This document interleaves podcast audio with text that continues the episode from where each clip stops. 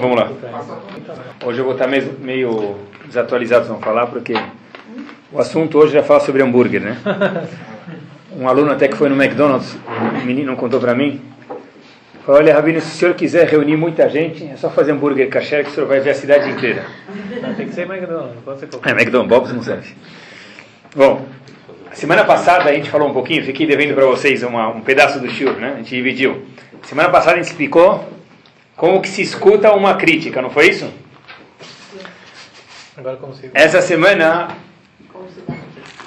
cumpri minha promessa, a gente falou como que se dá uma crítica para uma pessoa.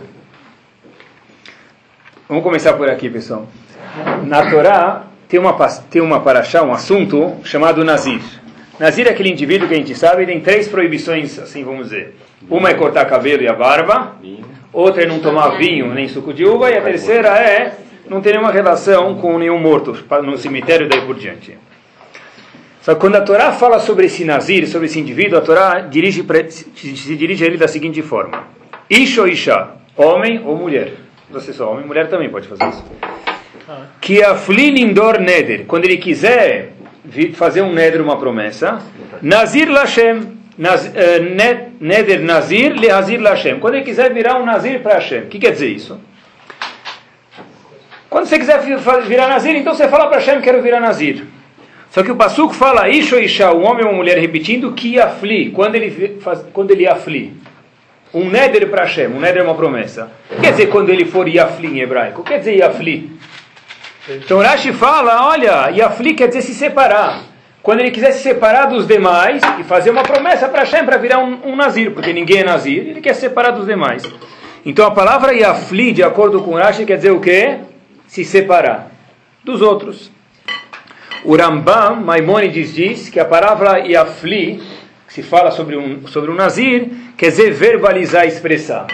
Um homem ou uma mulher que Yafli, o pastor diz, quer dizer que Yafli, quando eles verbalizarem o Neder, porque não adianta só pensar, tem que falar, olha, eu quero ser Nazir, aí vai virar Nazir. E uma terceira e última explicação, como que a gente sabe isso do Rambam Maimonides? Porque o Rambam põe as alakot de Nazir num livro chamado Sefer HaAfla'ah. E Afla'ah quer dizer se expressar. Então, Afla'ah ele se diz, como, traduz como expressar. E a última explicação é os fornos. Os fornos nos comentaristas na Torá, ele diz que a palavra Yafli, que aparece no Humash, quer dizer o quê? Pele. O que, que é pele? Algo bárbaro, algo fenomenal, algo estrondo. Tá bom? Tá todo mundo com vergonha. Algo bárbaro, algo fenomenal, algo estrondo. Então é o seguinte, vamos de novo, pessoal. O Passu, quando fala do Nazir, fala Isho Ishak Yafli Neder. Quando eles forem Yafli Neder. O que quer dizer Yafli? O Rashi diz que ele se separar do resto dos demais. Porque não é todo mundo que quer ser Nazir, você está se separando dos outros. O Rambam diz que a palavra Yafli vem dizer que ele vai verbalizar a promessa dele para Hashem de virar um Nazir.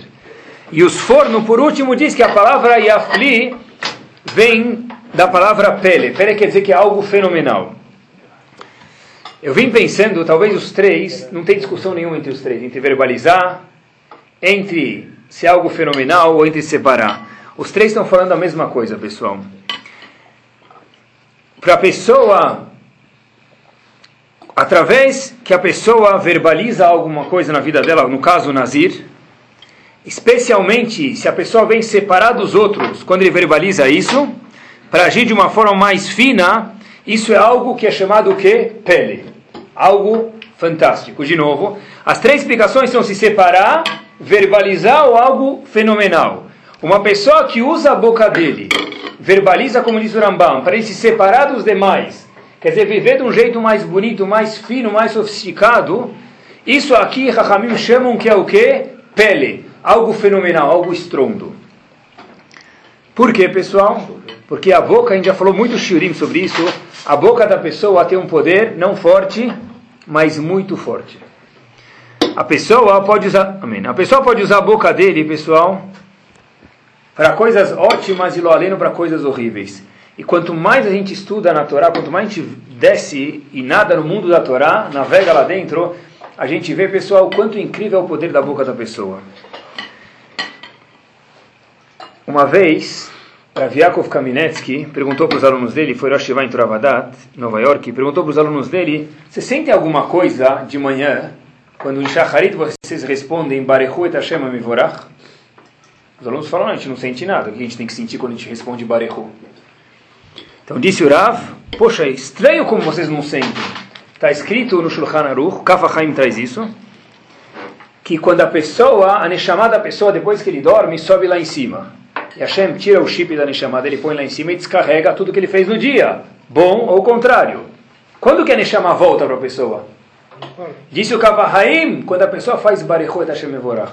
Quando a pessoa vai na sinagoga, isso é importante no Cris, e responde, não sei, quando a pessoa vai na sinagoga, assim diz o Kavahaim, a Neshama da pessoa fica vagando, a alma da pessoa fica vagando até que ele responda Barechu. As mulheres não precisam, parece disso. Mas o homem que tem obrigação de ir na sinagoga, quando a pessoa responde Barechu, a Neshama de novo, puf, entra no corpo dele. Olha que interessante, pessoal. Através de eu falar três palavras, Barechu et Hashem Mevorach, eu faço com que a Neshama volte dentro de mim. Ou seja, a gente vê mais uma vez que na Torá, as palavras da pessoa são nada mais, nada menos do que algo peso pesado. Muitas vezes a gente sabe que vai mais forte do que um ato. Às vezes a gente prefere levar um tapa na cara de alguém do que uma palavra feia, principalmente se for na frente dos outros. E a Torá, ela dá um peso pesado para as palavras. Como a gente viu do Nazir, de novo, que a, a pessoa precisa usar as palavras dele para se separar, ver de um jeito mais fino, e Hashem falando, sabe que isso é difícil, ver isso chamado pele, algo fantástico, fenomenal. Hashem fica impressionado com isso. E por isso, quando a gente responde Barihu, a gente chama volta para a pessoa. Imaginem só o poder da palavra.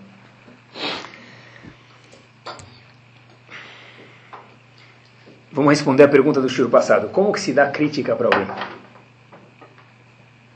Então todo mundo vai falar, é muito fácil, começa a atacar ele. Né? Mas a gente está falando com pessoas inteligentes, a gente não quer fazer aqui, né?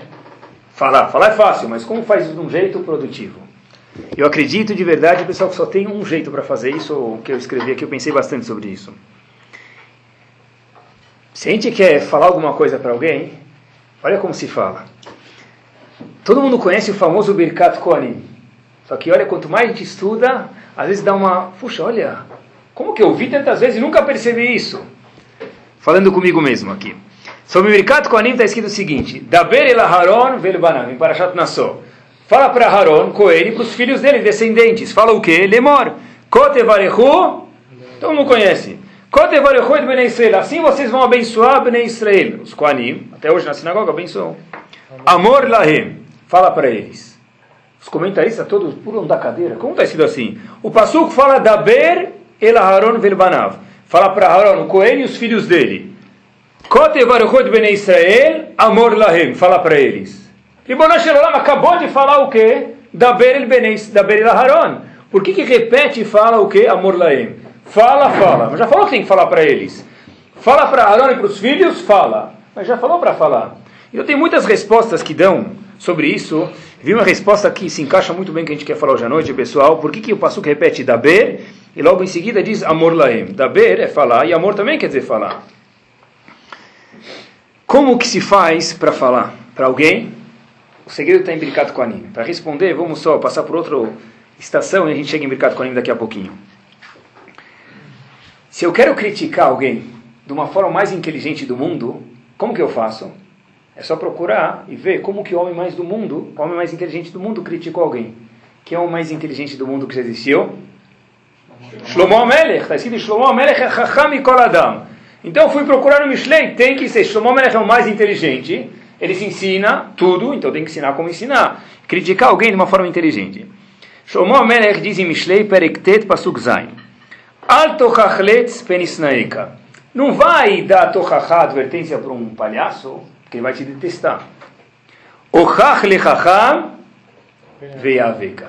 Dá tochachá, dá crítica, adverte um sábio, e aí sim esse cara vai te adorar. Quer dizer o quê? Se eu quero dar tochachá para alguém, para quem eu vou dar tochachá? Para vovó de Yosef.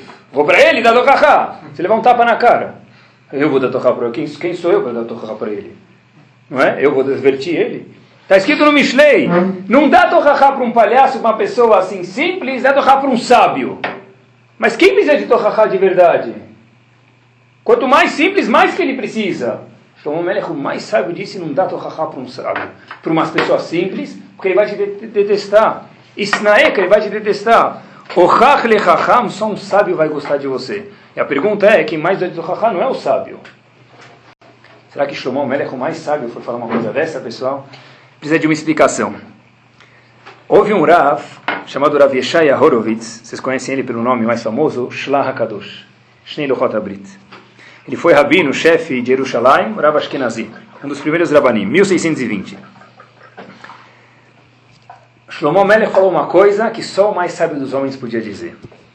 A gente perguntou, Shlomo Melech falou, não dá torrachad, não, não adverte um palhaço, mas quem tem que advertir um sábio? A gente perguntou, mas o sábio, o Ravó Deus temos a tua advertência, o palhaço que precisa. Disse o Shlakadosh, você leu o passuco, você leu o passuco errado. Não está se tratando sobre duas pessoas. O sábio e o palhaço. Diz o Shlakadosh, Shlomo Melech veio falar para a gente, a mesma pessoa, olha como se adverte ela. Não dê torrachá para um palhaço, dê para um sábio. O que quer dizer isso? Faça do palhaço um sábio. E esse mesmo cara é um só. Aí você deu torrachá para ele. O que quer dizer isso? A gente vai explicar hoje à noite. De novo, não está se tratando sobre dois personagens, o palhaço e o sábio. Esse homem que é um palhaço, essa mulher que não está se comportando de um jeito coerente, faz dele primeiro um sábio. E só Shlomo Melech podia falar uma coisa dessa, para depois você advertir ele. Pessoal, isso vale, a gente vai ver agora, para a família, esposa, marido, filhos, e a gente vai chegar, se Deus quiser, na companhia das pessoas no emprego também. Onde aparece a mitzvah de Tochachá na Torá? A mitzvah de... Tem uma mitzvah de Oraita.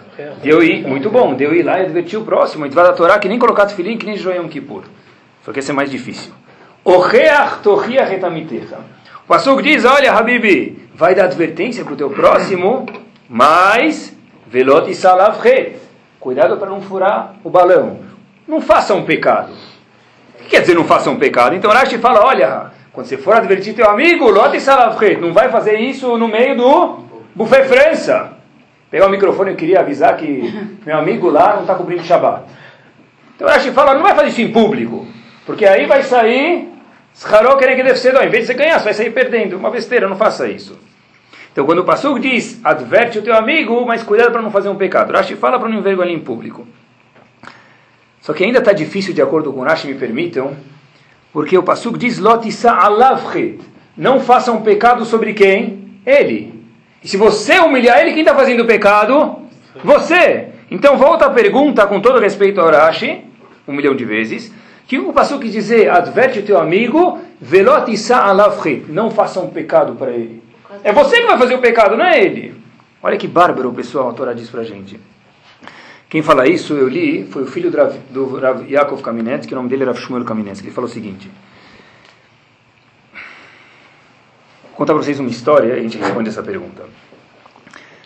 O Hafetz Haim, uma vez, ele viajava na Europa muito. O Hafetz Haim era famoso por viajar na Europa.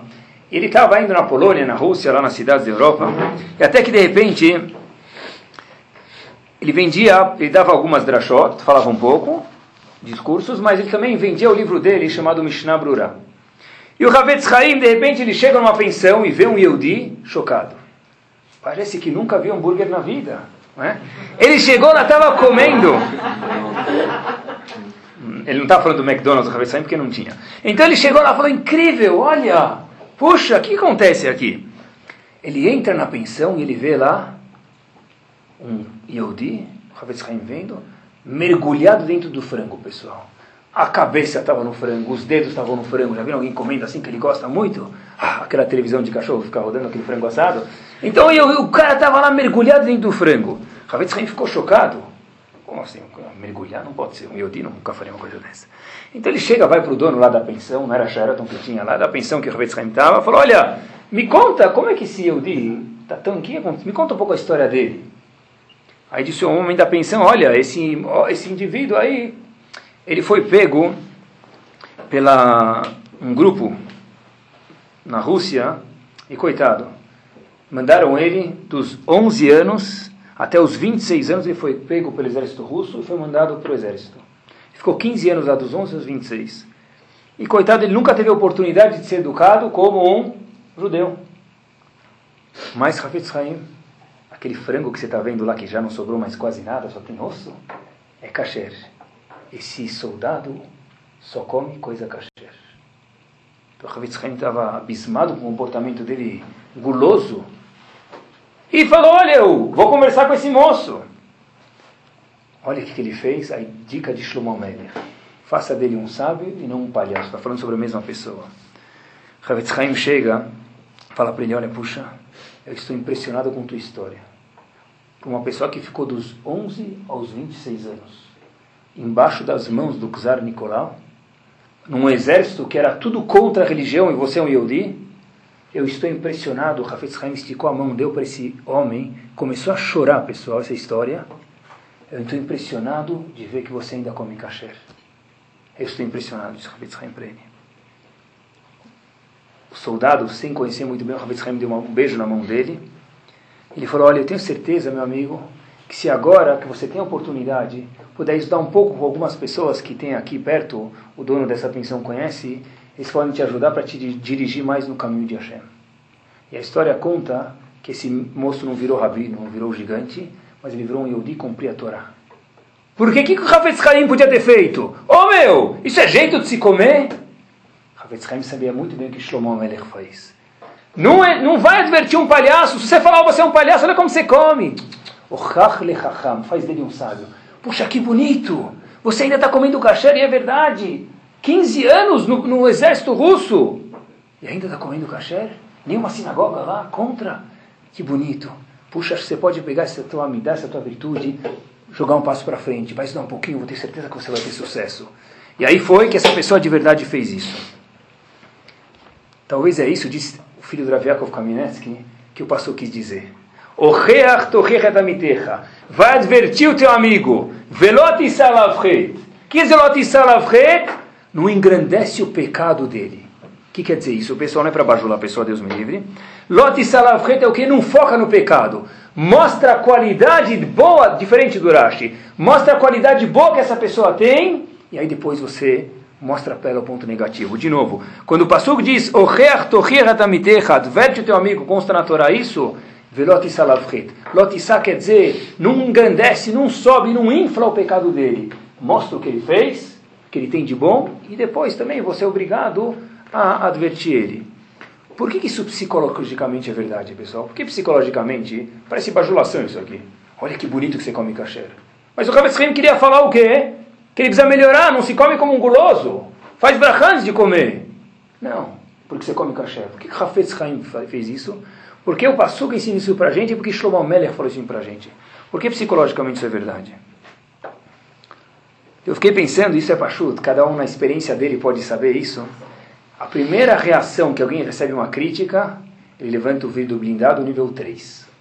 Talvez tenha mais, se tiver mais, nível 4. Então. Quando eu escuto uma crítica, automaticamente fechou tudo. Acabou, nunca mais, pode falar o que você quiser, agora pode xingar. Ele não vai escutar mais nada. A primeira reação imediata de uma pessoa que escuta uma crítica, principalmente se é uma pessoa próxima dele, pior ainda, então ele fica com os ouvidos assim, pô, não escuta mais nada. Então a reação psicológica de uma pessoa é: olha, tá bom, fala, fala o que você quiser, tá bom, fala com a parede, eu já volto. Quando você acabar de falar, me chama. Não é? Assim que é a reação da pessoa. Porque a pessoa se sente rebaixada. Você está como me consertar, agora você está me tratando o quê? Com, com lixo? Não sou lixo. Se por um momento eu vejo que aquela pessoa está falando, olha, eu sei que você tem um diamante dentro de você, fato é, eu te elogio com uma coisa sincera, repito. Sincera, repito mais uma vez, sincera, que eu sei que você tem. Mas eu mostro que você também tem defeitos. Ah, puxa, no momento que eu vejo você me elogiar, eu vou abaixar o, o vidro blindado. E aí você aproveita, não é para se aproveitar do momento, mas você vai lá e, e fala para a pessoa, olha, eu sei que você é um bom Yudi, eu sei que você é uma boa menina, mas, puxa, não combina. Ah, eu sou bom, mas não combina? É verdade, com uma pessoa boa não combina. Mas se eu sou um lixo, um lixo se comporta de que jeito? De lixo. Então, pessoal, para que a gente possa advertir alguém, de novo, isso não é bajulação, porque bajulação é gravíssimo de acordo com a Torá. Eu preciso pegar uma coisa sincera que a pessoa tem, e quem não enxerga algo bom que outro tem, um defeito grave, ele precisa ir procurar uma boa terapia. Porque todo mundo tem coisas boas. Agora, no momento que a, coisa, a pessoa tem uma coisa boa, puxa, olha, se você é uma pessoa boa, uma pessoa, um, um, presidente, um diplomata, um embaixador se comporta de um jeito distinguido, um jeito mais sofisticado. Agora, se eu faço da pessoa, você é um lixo, você não come bem, você não faz bem, você não faz brachá, tá bom, se eu sou um lixo mesmo, então o lixo se comporta de uma forma ruim. E mais ainda, psicologicamente, acho que tem mais um ponto. Quando eu falo mal da pessoa, eu critico ela, eu vou direto, amém, eu vou direto atacando a pessoa, que eu faço com a autoestima daquela pessoa? Aquela autoestima que é com um, eu sei se fosse com ele ficava agora o quê? Baixa. A autoestima vira baixa autoestima, não vira? Se eu falo para você, olha, você é guloso. Puxa, ele descobriu, não é? Então a pessoa se sente muito mal com isso, acaba com a autoestima da pessoa. Uma pessoa que tem baixa autoestima nunca consegue aguentar críticas. Quem consegue escutar uma crítica?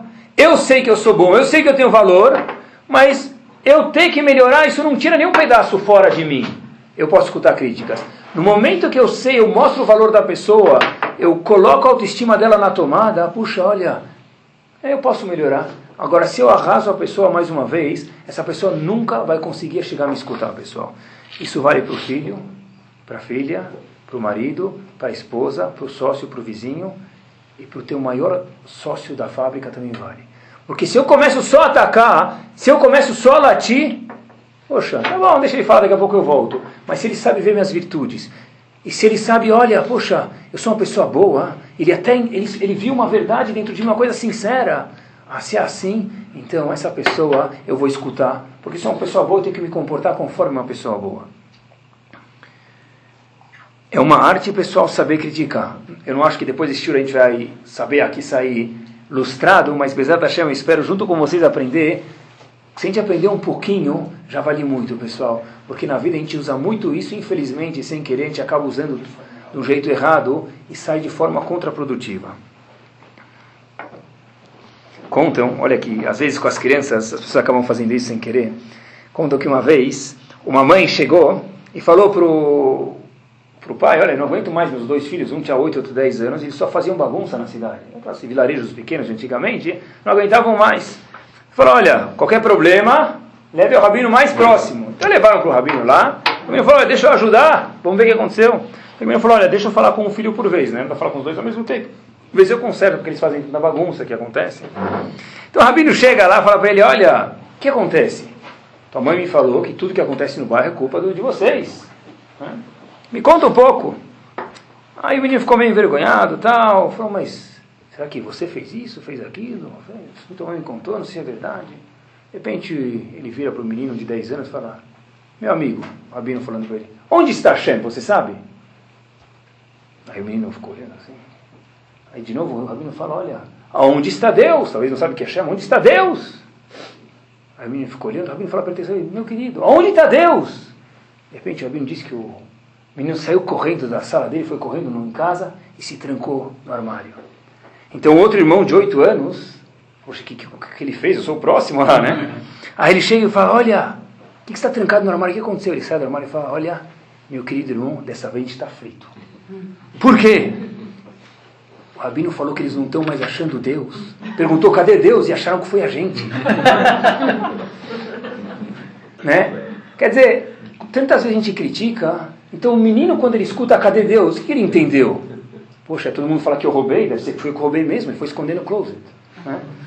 Parece uma piada, mas não é piada, pessoal, porque isso aqui, se a gente tirar as roupas disso daqui, a gente vai ver que lá dentro a essência é muito verdadeira. Ravoube, Zechetzad Vekadosh Lebrachá, diz o seguinte: Dentro da Torá, a gente sabe quanto que é importante o conceito de kavod. Kavod é dar respeito para o próximo. Por que é tão importante dar respeito para o próximo? Eu nunca tinha pensado dessa forma. Olha que fantástico o que ele diz, pessoal. Para mim, dar respeito para o outro, seja que eu levanto para ele, se ele é o rabino da cidade, puxa na sinagoga eu levanto para ele, ou se ele é uma pessoa mais velha, eu falo com ele, ou se meu pai passa eu sou obrigado a levantar para ele. Como que eu dou respeito? Para mim, dar respeito para alguém desravou, olha que ideia interessante, eu sou obrigado a ver uma qualidade positiva nele. É impossível dar respeito para o rabino quando ele entra na sinagoga, se eu acho que ele é, me permitam a palavra muito feia, uma pessoa incapaz. Eu nunca vou dar respeito, né? Eu não vou levantar para ele, não é assim que a gente fala? Quer dizer, a gente não, mas poderia falar. Eu não vou levantar para aquele senhor de idade lá que tem mais de 70 anos, o mitzvah da Torá, levantar para ele. Ah, ele não merece. Para mim, dar respeito para alguém, kavod, eu sou obrigado a ver as qualidades positivas dele.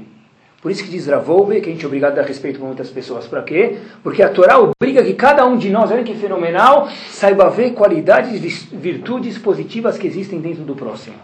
Por isso diz Ravolve que a pessoa precisa ir lá e saber ver as malot, as qualidades do próximo. Diz ele que isso tem tudo a ver com kavod, porque kavod dá respeito é saber ver as qualidades positivas do próximo. Criticar pessoal é muito fácil, só que é sempre anti, antiprodutivo se a gente não seguir a receita da Torá. Elogiar mais uma vez, pessoal, é uma arte. Uma vez, estava lendo um livro de oratória e eu vi algo que é muito verdadeiro, pessoal, é muito, muito verdadeiro isso aqui.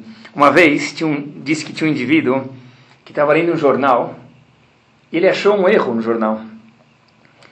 Então, logo embaixo do erro, ele, ele viu o erro, então ele ligou lá para o jornal e falou: Olha, encontrei um erro, uma letra errada no jornal de vocês. Olha que forte, pessoal. O editor do jornal falou para ele: Olha, a gente quer fazer um jornal agradável para todo mundo, então a gente fez um erro, e esse erro tem um propósito de daqui. Porque a gente publica matéria para todo tipo de leitor. E tem aqueles que estão sempre à procura de algo para criticar. Então, para eles, a gente também fez alguma matéria dentro do nosso jornal. A gente colocou uma letra errada. Piada, mas a verdade ainda piada é forte, né? A gente colocou uma letra errada dentro do jornal para quê? É para todo tipo de leitor. Aquele que critica, que só reclama, ele também vai se achar aí dentro. Né? Ele vai ser o primeiro a procurar. Ele nem vai saber o que ele leu, mas ele sabe que tem um erro lá dentro. Né? O... Até onde vai isso, pessoal? Havetz Haim leva isso mais um ponto sobre crítica. Ele fala o seguinte: Noah tinha, um, tinha dois, três filhos. De repente, um dos Noah ficou embriagado, depois que ele saiu da teva da arca, ele ficou embriagado. Aí Ham, um dos filhos de Noah, viu ele sem roupa e começou a falar: Olha, olha, meu pai está sem roupa, meu pai está sem roupa, e não fez nada. Outros dois filhos, Shem e Efet, foram correndo cobrir ele. Assim conta na Torá, para Jat Noah. Por que a Torá conta para a gente que ele estava sem roupa e um filho viu, não fez nada, outro filho foi cobrir? E tá bom, aconteceu isso, que me interessa, que isso me ensina. Diz Havetz Haim, olha as palavras do Havetz Haim. Daqui a gente aprende, diz Havetz Haim, que eu preciso encobrir os erros do meu amigo. Bechol kocho, com muito esforço, porque não é fácil. Kmo sheladam atzmo. Como se fossem seus próprios erros. Havetz Haim, da mesma forma que com seus erros você não tem problema nenhum de falar, você tem justificativa para tudo. Quando você vê o do outro, saiba fazer o mesmo. Por isso que Ham foi castigado porque ele viu a nudez do pai dele não fez nada. E Efet e Shem, nós somos descendentes de Shem. Que aconteceu imediatamente foram de costas para não ver o órgão genital do, do pai deles, cobriram eles falaram: Olha, está aqui, vamos cobrir ele. Por que cobriram? Primeira coisa que a gente precisa fazer sempre é encobrir o erro do outro. Não Deus me livre bajular, mas saber encobrir, ver a qualidade do outro para depois saber criticar essa pessoa. Assim diz o Ravetz Haim, é por isso que a gente aprende de Noah, por isso que a Torá veio contar esse episódio de Noah para a gente. Assim, eu já vou explicar. Eu preciso elogiar ele, saber, puxa, olha, eu vou cobrir esse erro. Muito bem, muito bem. Se você chega e fala para ele, meu amigo, você é um idiota, você é Mechalel Shabbat, ele fala, você tem razão eu sou um idiota, sou um Shabbat, e o idiota se comporta como idiota, você tem razão. Se você fala para ele, olha, puxa, sabe quem era teu pai? Puxa, eu vi ontem teu filho se comportou com tanta educação, puxa, que bonito. Mas importante com essa educação, com tudo teu Shabbat, Shabbat é a parte principal, e condiz com você cumprir Shabbat. Faz do Letz um Raham. Fora isso, não tem nenhum outro jeito que a Torah adianta. A Torah acaba dizendo, acaba virando o que se eu não faço dessa forma? Eu estou desabafando. Não quer desabafar, então pega o telefone e liga para 130 lá e desabafa. Liga 102 e começa a gritar com a mulher. O então Rahá não vai funcionar.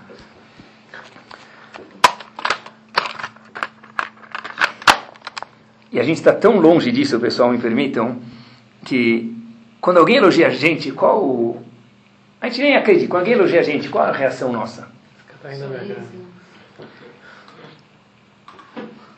Eu lembro minha, quando minha mãe Zichron Libraha foi operar em 1985, acho que era, eu não estava, era pequenininho ainda, em Nova York, que não podia operar aqui no Brasil, que não tinha as, as condições ainda. Então meu pai me contou que ele, depois da operação, falou para o médico, depois que acabou, fala, God bless you, Deus te abençoe. Já contou isso faz uns três anos, eu não esqueci, pessoal. O médico falou para meu pai nessas palavras: Don't worry, I'll give you a discount. Não se preocupe, eu vou te dar um desconto. Quando você fala God bless you para alguém, é, tá bom, o que, que você quer de mim, meu amigo? É te dar um desconto, pronto. Porque como que a gente vê um elogio? Puxa, bonita camisa, hein? Tá, você quer carona até onde hoje? Não é assim? Mas por que a gente vê isso assim? Porque a gente sente isso tanto que a gente não consegue fazer com os outros, então quando alguém faz com a gente, a gente sente assim. Agora, se eu sei ver um ponto bom, se eu sei dar cavoto para o outro, se eu sei ver um ponto bom no outro, quando alguém vem me dar elogio, poxa, eu vou falar, ele também deve saber isso. Agora, se eu nunca sei ver nada de bom no outro, quando alguém vê, olha, ele está provavelmente querendo aí, em vez de 30 dias, 60 dias. Aumenta a duplicata, estende a duplicata, não é? Então, pessoal, a pessoa tem que saber, se ele elogia os outros, com certeza ele vai saber ver o elogio de um, de um jeito bom. E para isso que serve uma. Yiddish Shemam pode ser Sfaradi também, quer dizer, Yiddish quer dizer judia, como se chama aí no... Pessoal, é, não, Yiddish quer dizer, não é, precisa saber falar Yiddish. Tinha uma vez, eu vi uma história muito bonita, pessoal, sobre isso. Uma vez um indivíduo, um Rav, chegou, tem uma, tem uma paraxá na Torá chamada Erechin. Erechin, a Torá fala que se eu dou meu valor para o Betamigdash, quando eu preciso pagar, tem uma tabela. Então, antes do rabino falar o valor que a Torá dá sobre cada sexo e sobre cada idade, o rabino falou para os alunos: Olha, quanto vocês acham que vocês valem? Cada um começa a falar uma coisa, de repente o menino levanta a mão lá no fundo, era aquele menino que só abria a boca, todo mundo ria, só falava besteira. Só que sim, sabe, aquele, infelizmente, aquele o, o azarão da cidade. O azarão da classe. Então o rabino estava sempre, oh, deixa eu chamar ele depois, tal, para não fazer ele passar vergonha. Aí o menino falou, esse menino chamava Shlomo, falou para o rabino: Olha, rabino, você não vai me chamar? Poxa, agora se eu não chamar ele, pega mal. Chamou o menino. Falou, sim, meu querido. Vai lá, a voz da sabedoria. Né? Quanto você acha que você vale? Falou, Rabino, um falou 10 mil, outro falou 50 mil. Eu nem entendi o que eles estão falando. Nem tem como descrever meu valor. Puxa. Perguntou o Rabino para esse menino no meio da classe, como você sabe disso? Minha mãe sempre me fala que eu, meu valor é incalculável. Se uma mãe fala isso de verdade para um filho, pessoal, ela fez o maior objetivo do mundo, na, da vida, que ela tinha para fazer. Uma mãe que dá um sentimento bom para o filho, fala, puxa, mas não fala assim, olha, seu idiota, você não tem valor, seu teu valor é incalculável. Aí não adianta. Ou se ela fala, tá bom, escutou no shiur, amanhã chega, oh, tem valor incalculável, vai tomar banho logo, dormir, você é responsável. Não adianta. Não é? Isso é mais fácil. Mas pessoal, isso que é uma Yiddish Mame de verdade, um Yiddish Papi, ou um Halabi Papi, uma Halabi Mame é o que, pessoal? É saber, olha, fazer o filho virar um, um tanque. Meu pai falou que eu tenho um valor incalculável, se perguntarem meu valor, eu falo meu valor. Uma vez, eu perguntei para minha sobrinha, minha sogra falou, pergunta para a tua sobrinha essa pergunta. Eu falei, vou perguntar. O que, que você faria se alguém falasse que você é feia? Então eu falei para minha sobrinha, falei, tá bom, vai, imagina um tio perguntando assim. Olha, me botou numa fria, mas a sogra mandou, tem que fazer. Então eu falei para minha sogra, tá bom, eu perguntei. Perguntei, olha, o que, que, você faria se você, fa se você se eu falasse para você que você é feia? A menina virou, o pessoal tem seis anos de idade. Não tô nem aí. Eu sei que eu sou bonita. Isso não é cavar, isso é autoestima. Mas de onde vem essa autoestima? Se o pai sempre fala, você é burro, se derruba um macarrão no chão, então não só feio vai ser, vai ser burro também. Então, pessoal, o objetivo é que a pessoa faça o quê? Construa os filhos. E construir os filhos não é só ter um metro a mais, não é só do arroz e feijão, não é só pagar a escola. Não menos importante do que isso é construir eles de verdade, construir a parte interna deles. E só se construi dessa forma, pessoal. Infelizmente, hoje em dia, não se fazem mais de chamamos como antigamente. Por quê? Eu acredito muito que, da mesma forma que a gente tem um médico, por exemplo, como eu sempre vejo o médico viajando, ele vai num congresso, volta, né? Pessoas que trabalham, tem feira disso na Paris, na China, o cara vai viajar. Então eu sempre penso comigo mesmo, por que um rabino tem que, não tem que ter isso? O rabino tem que ter também. Porque se as pessoas mudam, o rabino lida com as pessoas dentro da Kolahá, também tem que ter isso. Então, Baruch Hashem, muito, todos os rabinos devem fazer isso, são competentes, mas eu, eu penso o seguinte, pessoal, eu tenho que ler, na medida do possível, eu tento telefonar para Rabanim porque eu tenho algum contato para aprender alguma coisa, tem revistas importantes de Hinur, de educação que eu tento ler, para, poxa, eu preciso, o congresso judaico, vamos dizer, é uma coisa que se aprende mesmo, e quem não aprende fica para trás. E tem que estar dentro da moda, a moda das crianças, a moda dos, dos filhos, tem que dar, se a gente cai fora, a gente está demodê e é pior do que no comércio, não é? Então, pessoal, uma vez eu aprendi uma dinâmica muito interessante para fazer na classe, eu coloquei em prática.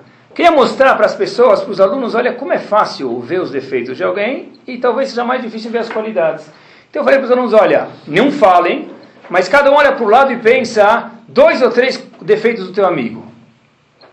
Dez segundos, terminei, terminei. Dez segundos, todo mundo está terminado. Tá bom? Depois eu falei, agora vocês têm dois minutos, não dez segundos, para escrever duas qualidades específicas do teu amigo. Não legal. Não legal, legal não é qualidade. Poxa, ele é gentil, ele é escuta, ele me ajuda, ele me dá carona, alguma coisa mais específica. Tá bom? Aí acabou e os meninos gostaram. Teve um menino, pessoal, chegou para mim e falou: Olha, Rabino, você fez esse jogo e eu não gostei. Você fez esse jogo e eu não gostei. Eu não gostei. Ele falou para mim. Falei: Como assim? Ele falou: Eu não gostei desse jogo. Falei: Poxa, bom. Aí ele falou: Eu não tenho nenhuma qualidade. Tem barulho? Eu não tenho nenhuma qualidade, ele falou para mim. Como assim? Oh, foi tudo mentira. Todo mundo está falando duas qualidades e eu sei que eu não tenho nenhuma qualidade. Puxa, fiquei pensando, coitado desse menino. Coitado dos pais dele. Eu não tenho nenhuma qualidade, tudo que falaram para mim foi mentira. Se a gente fala para uma criança, você tem uma qualidade, e ele duvida que a gente está suspeitando que é uma mentira pessoal, então a gente não fez o papel de educador para esse filho. A gente não fez o papel de educador para essa esposa, para esse marido. Puxa, se eu falo alguma coisa para minha esposa e ela fala, olha, ele só está querendo me enrolar, então, que, que, que, tipo de marido é esse? Ou que tipo de esposa é esse daí por diante? O trabalho de um pai é saber criticar o aluno, mas eu primeiro preciso construir ele, fazer dele um gigante, eu critico um gigante, eu não vou criticar um, nenê ou uma pessoa simples. E por isso que não se faz mais Yiddish como antigamente, pessoal. Porque talvez antigamente, não sei, acho que talvez as pessoas falam, eu sei que eu tenho, a mãe dava tudo para o filho, e hoje as mães dão tudo ainda e não fazem por mal. Mas quantas vezes a gente fala, olha, eu não parei o dia inteiro hoje, fiquei o dia inteiro de lá para cá, levei meu filho, trouxe para natação, e o pai falou, olha, eu trabalho metade do mês só para pagar as contas do meu filho. Mas não menos importante do que a natação, do que o inglês, do que o Yiddish, do que a ginástica, do que o francês, do que o curso de etiqueta, é construir uma pessoa que vai fazer etiqueta, uma pessoa que vai falar inglês. Por que eu preciso de um ninguém que sabe falar inglês? E quando a gente for criticar a pessoa, vou dar para vocês algumas dicas. Fora que a gente falou para ver o ponto bom da pessoa é, primeiro é funciona para tudo, no emprego, onde for. Primeiro é criticar o comportamento e não a pessoa. Se eu vou criticar alguém, critico o comportamento e não a pessoa. Deixa eu explicar para vocês. Como você é preguiçoso, pronto, errei. É o comportamento e não a pessoa. Por que você não tomou banho ainda? Ah, isso é, é, é, é curso que psicologia da USP aqui. Não é, pessoal, é só assim que funciona. Eu, Baruch Hashem, tenho, as pessoas falam, eu fiz curso de administração de empresas. Falam, você não pratica nada? Eu falo, não, eu pratico agora administração de pessoas. Melhor do que administração de empresas. Só assim que funciona, pessoal. Eu vejo com os alunos, se você fala, olha, você é, incap você é preguiçoso, você é burro. É, tá bom. Pronto, desiste de mim. Você foi mal na prova por quê, meu amigo? Você é tão, você é tão capaz de ver as outras provas, por que você foi mal nessa prova? Você é uma gastona. Como é que você comprou aquele carro lá sem me avisar, não é assim? Né? Pessoal, pessoal, critica sempre o filho, a esposa ou o que for, mas seja específico e não, não dá o geral. Você é. Porque a pessoa não é. Se você falou você é, você não pegou a ideia de Shlomo. A ideia de Shlomo era o quê? Não é um letz, faz dele do palhaço o que é um raham. Segundo ponto, pessoal, quando a gente vai criticar alguém, Nunca, nunca, nunca mesmo, nem nessa ocasião que você estiver imaginando também não, use a palavra nunca e sempre. Nunca. Se você usar isso, você mostrou a ignorância. Porque, olha, você nunca chega na hora. Fez dele o que ou dela? Um letz. Perdeu Shlomo Melech. Lot Salavred, não engrandece o red, mostra coisa boa. É verdade, você hoje chegou atrasado. Você sempre pega um talão cheque sem me avisar. E eu não desbloqueio e volta tudo. É verdade, aconteceu duas vezes, você pegou o talão, é muito comum, né? Se aconteceu duas vezes, você pega o talão cheque e não me avisou. Nunca usa a palavra nunca nem sempre, pessoal. A pessoa que usa isso é um símbolo de falta de capacidade e de sabedoria. Puxa, o marido chega em casa né, contente. Consegui tirar duas semanas de férias, dez dias. Vamos para Honolulu. Você nunca me avisa os planos da viagem. Matou o cara. Razito. Não está certo ou errado, talvez. Então, vezes, fala, puxa, por que a próxima vez você não me avisa? Essa vez eu queria, em vez de Honolulu, eu queria ir para eh, Nova York. Mas a palavra nunca e sempre, pessoal, sempre destrói as críticas. Né? E a terceira, o terceiro ponto, pessoal, eu queria falar para vocês, como o, a Torahá pode ser contraprodutiva, é quando se usa sarcasmo. Por exemplo, a mulher ou o marido chegou atrasado, puxa, está seguindo o horário da onde? Teu relógio vai de acordo com o horário da onde? De... Então, ah, está cedo, para quem mora lá em Tóquio, está chegando cedo. Né? Você usou sarcasmo, o que, você fez da pessoa? Let's, um palhaço, ele não vai te escutar. É, na verdade, um, é derivado, eu tentei esfarelar um pouco o que o Schomeller falou para gente.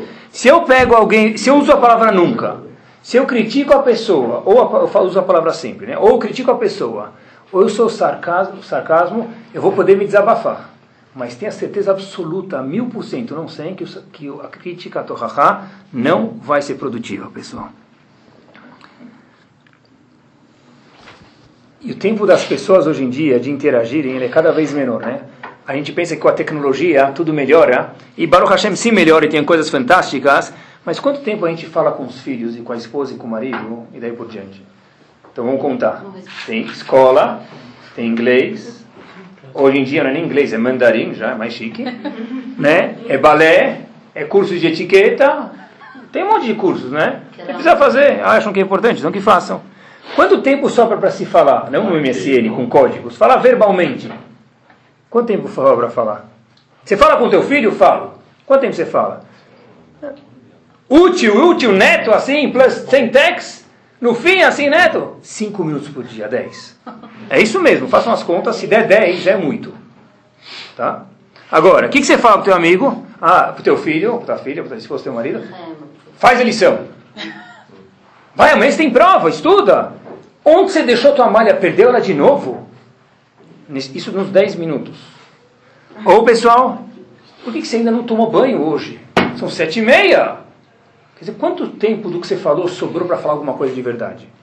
Pouco. Às vezes, façam as contas e vejam, pessoal, é importante você não né? Fechou olhar o dia a dia da pessoa e ver quanto tempo você fala de verdade. Não ordens, ou, ou, cutucadas ou espinhadas na pessoa. Quanto tempo sobrou? Aí depois as mães vêm, como já aconteceu dezenas de vezes para a pessoa, para o educador, ou para o rabino, para quem que for. As mães chegam e falam, puxa, olha, estou com um problema. Meu filho não me conta nada. Eu não recebi essa crítica, essa reclamação uma vez. Se eu falar para vocês uma dúzia de vezes, eu estou sendo mentiroso. Mais do que isso. Meu filho não me conta nada. Tudo que eu quero saber, eu preciso saber através do vizinho. O vizinho precisa contar que teve de almoço na escola. A vizinha precisa contar que festa que teve ontem. Nada ele não me conta. E aí, em vez de falar nada ele me conta, a pessoa precisa perguntar para si próprio, por que, que ele não me conta nada? Mas eu converso com meu filho. Eu fico todo dia com minha esposa, com meu marido, 10 minutos, tem tempo que voa, para fazer o check-up diário. Fez lição? Deu cheque? Cobriu o cheque? Me deu canhoto? Levou as crianças na escola? Chegou que hora? Hã? Tu, tu, tu, tu, foi na reunião? Como foi no condomínio? Isso não é conversar. São coisas importantes, mas não é conversar. Por que meu filho não me conta nada? Porque ele não quer ficar no quartel-general. Ele quer fugir do quartel-general. E por isso que ele não te conta nada mesmo. É por isso, pessoal, que essa doença, infelizmente, dos filhos não contarem nada, talvez a gente pode rastrear, essa seja uma das grandes razões, que é, pessoal, a gente não dialoga com os filhos. É difícil. É uma avoda, um trabalho. Mas gente, é difícil a gente saber dialogar com os outros. Dialogar quer dizer conversar. Como foi na escola? E como foi no recreio? Não na escola, como foi no recreio? Estava legal a natação hoje? Que bom, hein? Puxa, qual tipo de toca você gosta? Deixa ele te contar alguma coisa dele assim mesmo. Porque amanhã, se a gente tem um filho que não conta problemas pra gente, não é porque não tem. Porque toda criança tem problemas.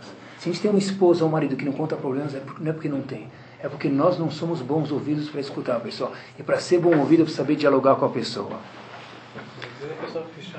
A pessoa é, tem naturezas mais fechadas e menos fechadas, tem razão. Mas mesmo a mais fechada, todo filho precisa de uma mãe.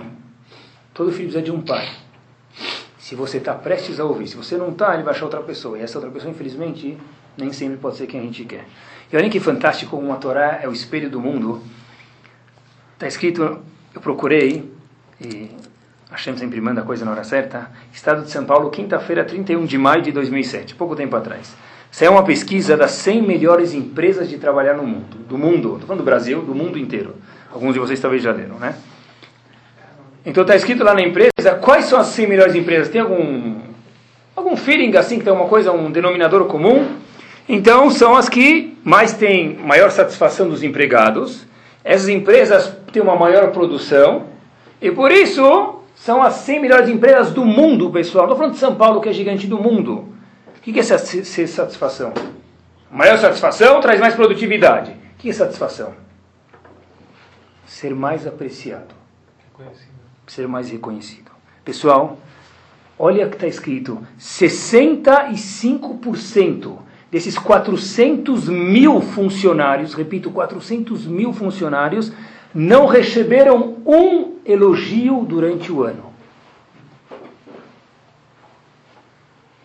É, se não sei dar cavoto para o outro, se eu só consigo criticar o outro sem ver o bom, se eu não sei entender Shlomo Meller, que ele é um palhaço, eu faço dele um palhaço e não um haha, é, ele não merece, eu estou pagando o salário para ele mesmo.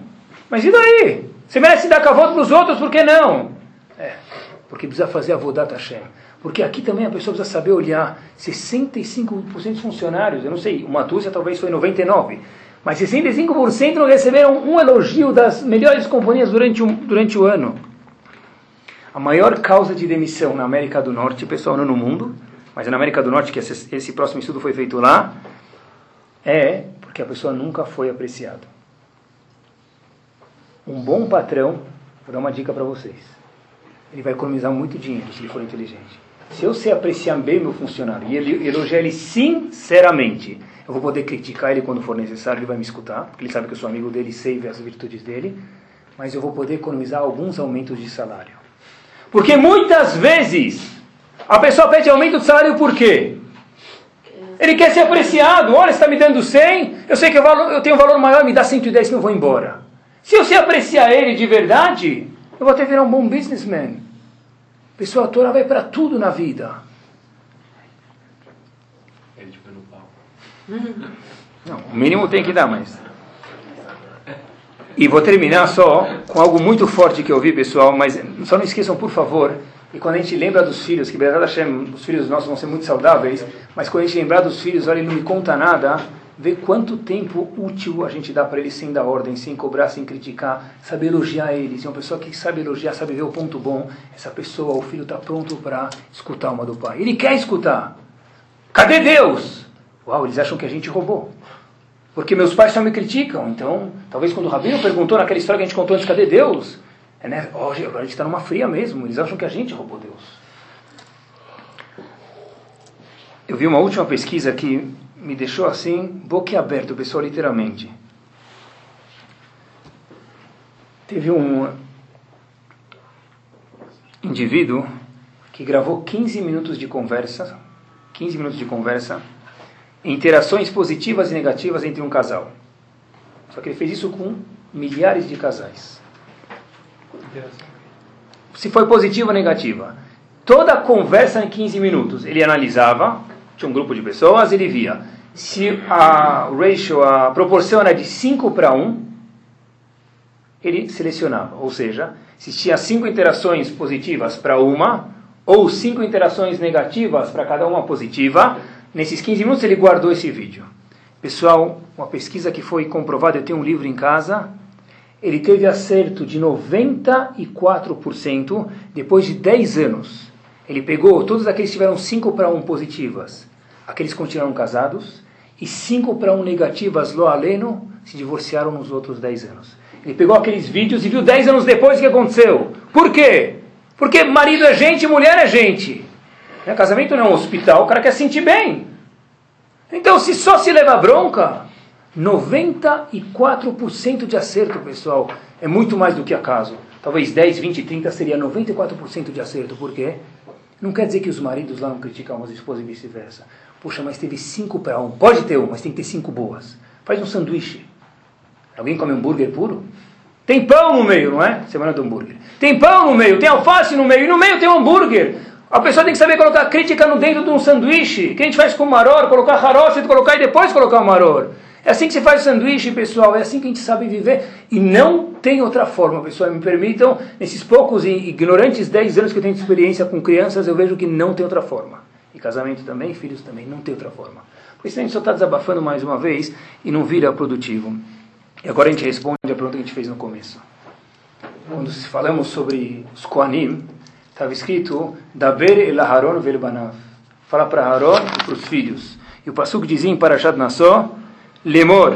Fala para eles dizer, Kotevarechu et bnei Israel, assim vão abençoar et bnei Israel, amor lahem.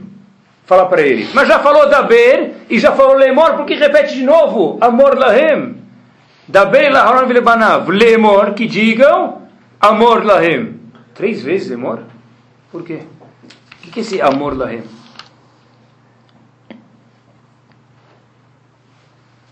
A palavra amor lahem quer dizer o que, pessoal? Lemor, o que quer dizer lemor? Falar, né? Mas falar já foi dito. Então o que, que o pastor repete amor lahem? Sefer Dvarim, no fim, aparece uma conotação diferente para a palavra amor. Está escrito Et Hashem emar tayom.